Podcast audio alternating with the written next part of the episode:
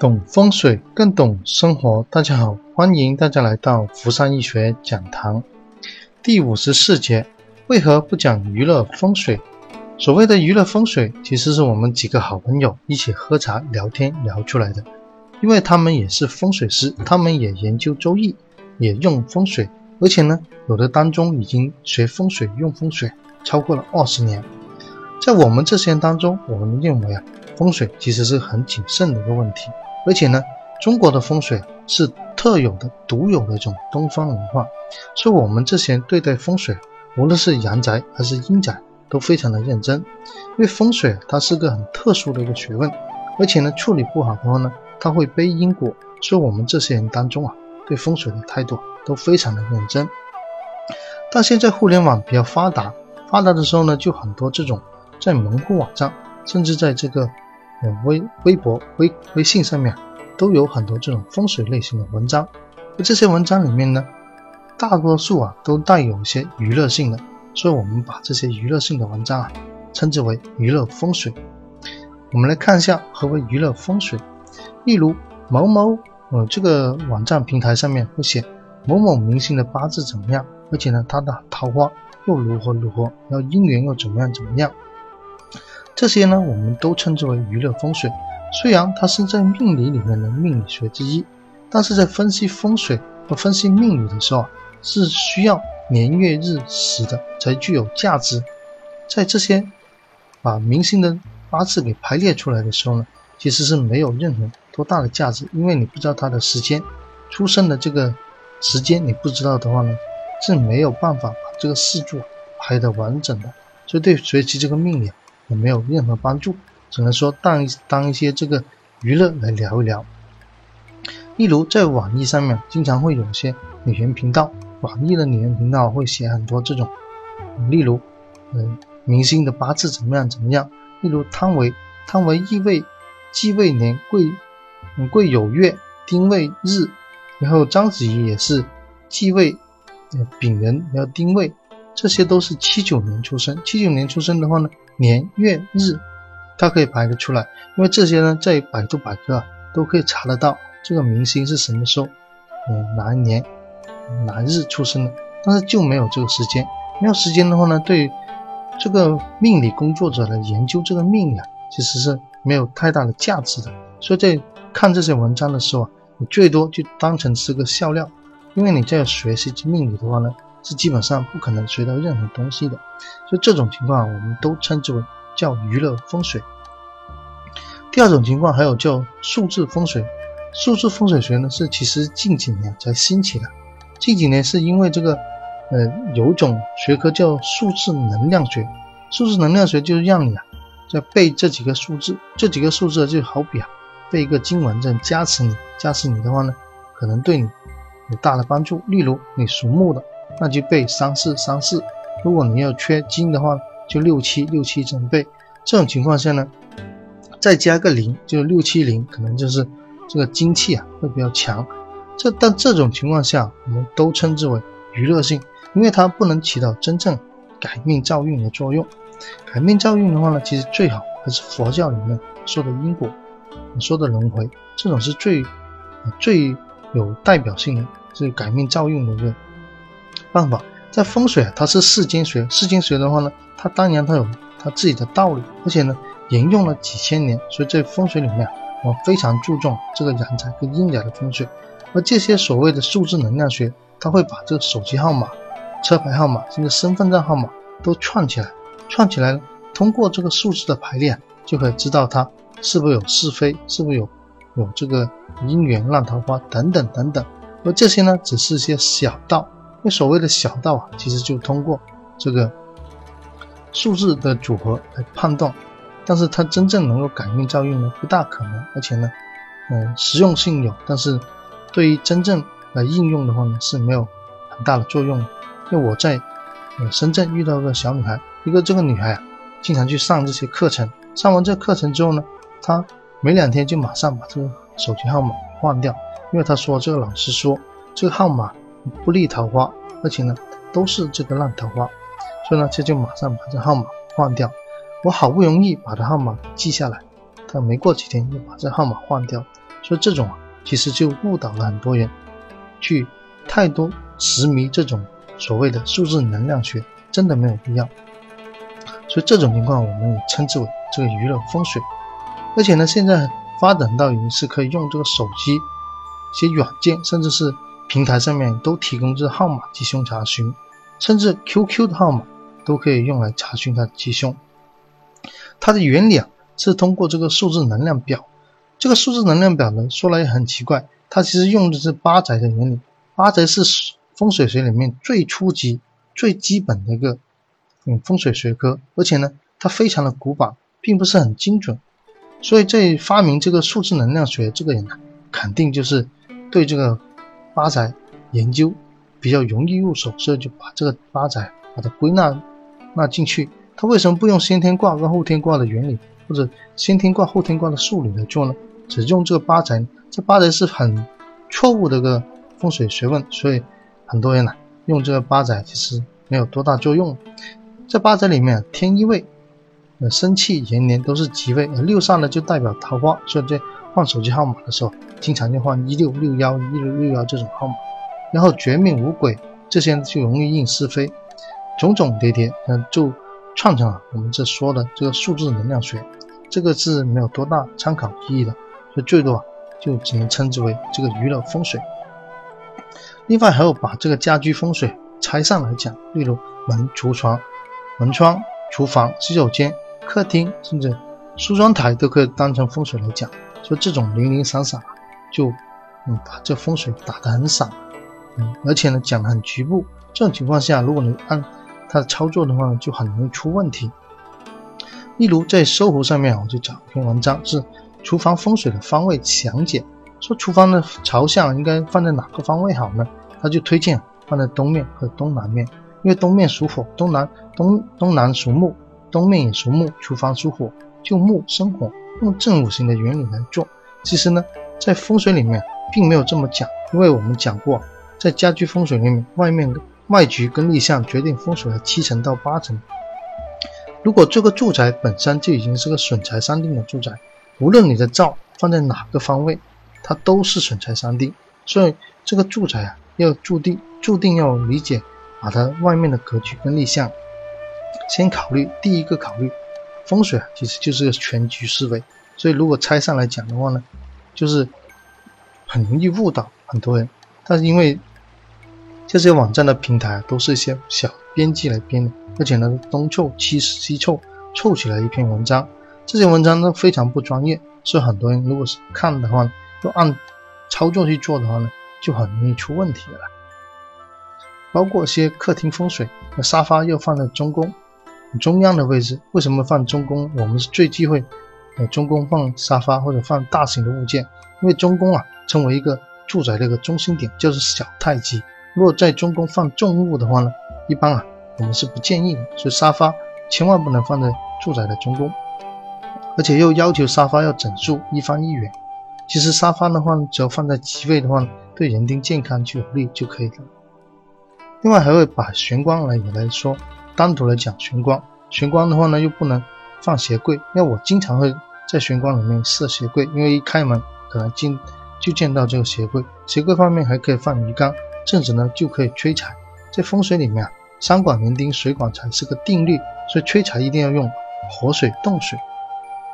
所以这些把呃玄关、厨房全部拆上来讲的话，都不符合我们风水的原则，所以都称之为这个娱乐风水。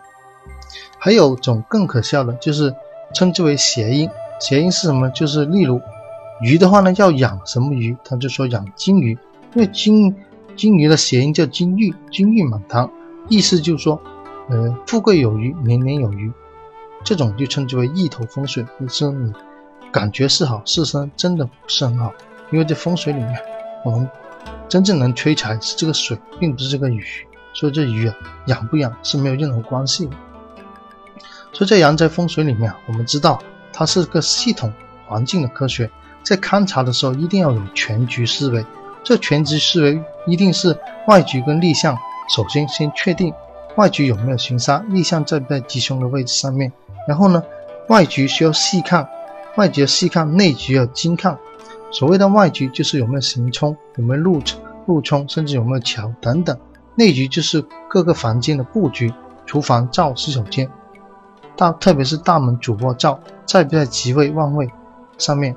这种情况下呢，在布局的时候还要遵循这个原则，叫吉位吉用，凶位凶用的原则。这样子的话呢，我们就可以把这个阳宅风水给处理好。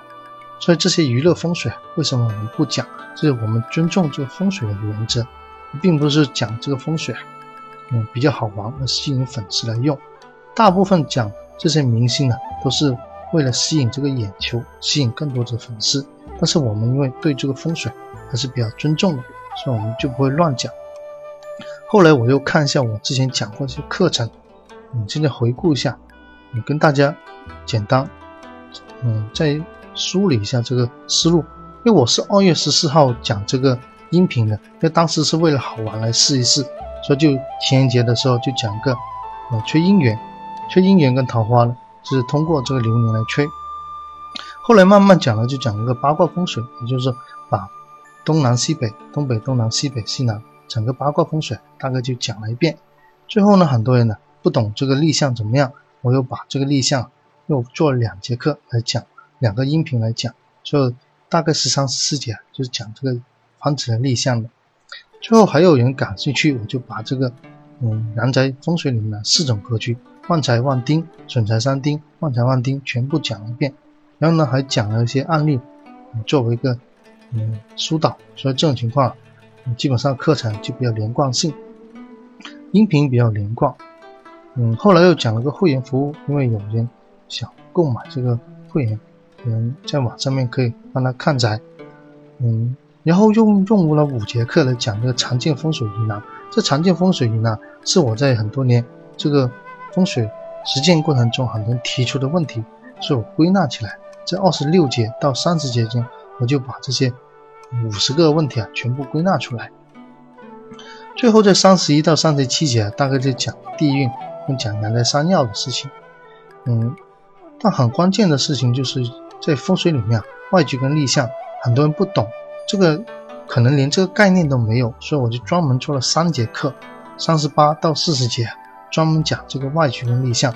其实只要懂搞清楚这个外局跟立项的话呢，很多时候你在聘请风水师的时候啊，你不会给一些比较差劲的风水师啊，他去蒙骗你，因为我就看了好几个嗯客户问我这个。这个人为什么这样布局风水？他是用的是八宅风水，八宅风水是最简单的，而且是最容易糊弄的，所以用这个八宅风水来糊弄人。所以我就特意讲这个外局跟立项，把这个外局跟立项先告诉大家，等大家在学风水的时候，嗯，懂得一些，先要定外局，再定旺相，旺相的话呢，才能定住宅的吉凶。最后，因为收了一些会员课程，有人在买，有会员，所以我就担心一些会员可能会，呃，去乱学。这种情况下呢，我就把风水圈的一些怪现象，把它大概讲一下。嗯，重要的目的啊，其实我是希望啊，一些会员不因为学风水太急躁，而导致很容易被骗。因为这个风水圈啊，如果讲复杂也挺复杂的。嗯，到了这个日。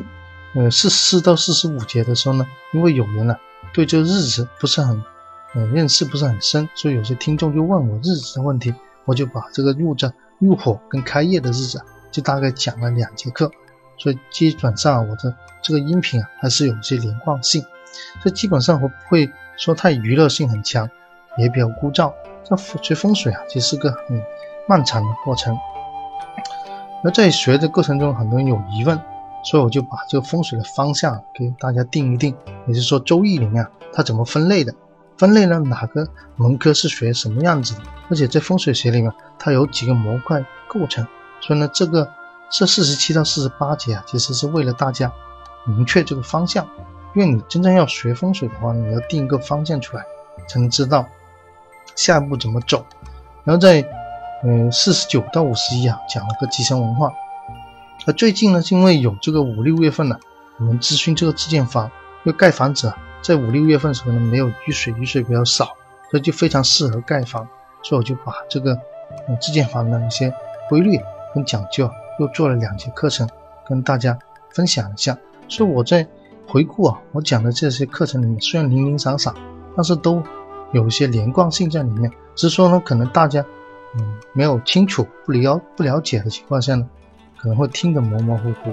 但事实上啊，它会比听一些娱乐风水还有一些价值。但真正的风水里面啊，我这全部玄空风水啊，其实我都已经全部归纳到家居风水促成手册里面去，因为那个是收费课程，有会员在买，所以就不能公开，只能零零散散给大家分享一些这些常见的一些风水的内容，等大家有个概念，甚至对风水学嗯认识比较深一点。所以这节呢，我们大概就分享到这里，有更多的内容可以关注我的微信公众号，谢谢大家。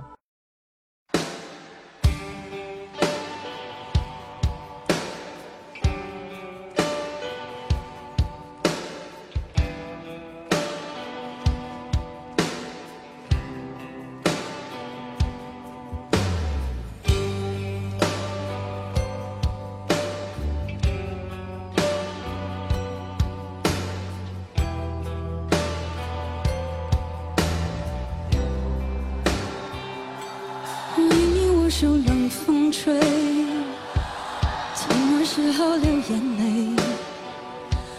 有人问我是与非，说是与非，可是谁又真的关心谁？若是爱已不可为，你明白说吧，无所谓，不必给我安慰，何必怕我伤悲？就当我从此收起真情，谁也不给。会试着放下往事，光在过去流动美，